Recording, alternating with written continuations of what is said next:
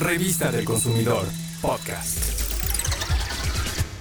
En México hay muchos tipos de bebidas alcohólicas y para distinguirlas, darles el nombre que les corresponde según sus características y regular su producción y comercialización, existe una norma oficial mexicana. De acuerdo con esta, un licor o crema es el producto elaborado a base de bebidas alcohólicas destiladas, espíritu neutro, alcohol de calidad o alcohol común o mezclas de ellos. Debe tener como mínimo 1% de azúcares y agua y ser aromatizado o saborizado con uno o varios procedimientos particulares como la maceración, mezcla, infusión o cocción. Se les puede adicionar varios ingredientes como jugos, vino de uva, extractos, aceites esenciales y sabores naturales o artificiales.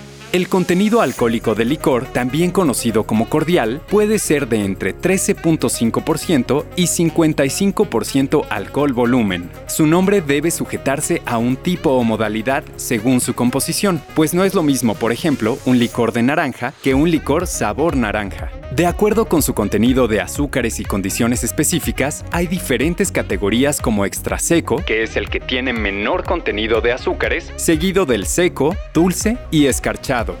Con el fin de conocer la calidad de algunos de los licores que nos ofrece el mercado y verificar el cumplimiento de las especificaciones sanitarias y de etiquetado a las que están sujetos, el Laboratorio Nacional de Protección al Consumidor analizó 15 marcas. Se evaluó su contenido de alcohol, se verificó que los productos cumplieran con la normatividad para poder ostentar la denominación de licor y se comprobó que lo declarado en sus envases fuera veraz. Además, se calculó el aporte energético de cada marca. Para ello, los especialistas se basaron en los contenidos de azúcares y de alcohol y considerando que un gramo de azúcar equivale a 4 kilocalorías y un mililitro de alcohol aporta 5.5 de ellas. De los resultados, se puede destacar que una razón más para moderar el consumo de licor es su contenido de azúcares, pues tan solo 100 mililitros de licor, dependiendo de la marca, puede tener hasta 34 gramos de este tipo de carbohidratos se encontró que el aporte energético de 100 mililitros de licor oscila entre 158 y 397 kilocalorías, dependiendo de la marca.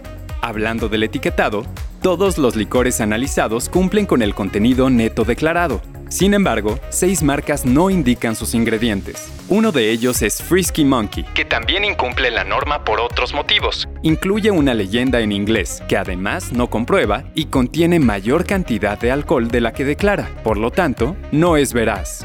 En cuanto a precios, 100 mililitros de licor te pueden costar desde 7 o hasta 130 pesos según la marca. Por contener azúcar, los licores no están hechos para personas con diabetes, así que deben evitar su consumo. Recuerda que al aporte calórico del alcohol se le suma el de los azúcares. Un consumidor informado ejerce un consumo saludable y seguro. Revista del Consumidor, podcast.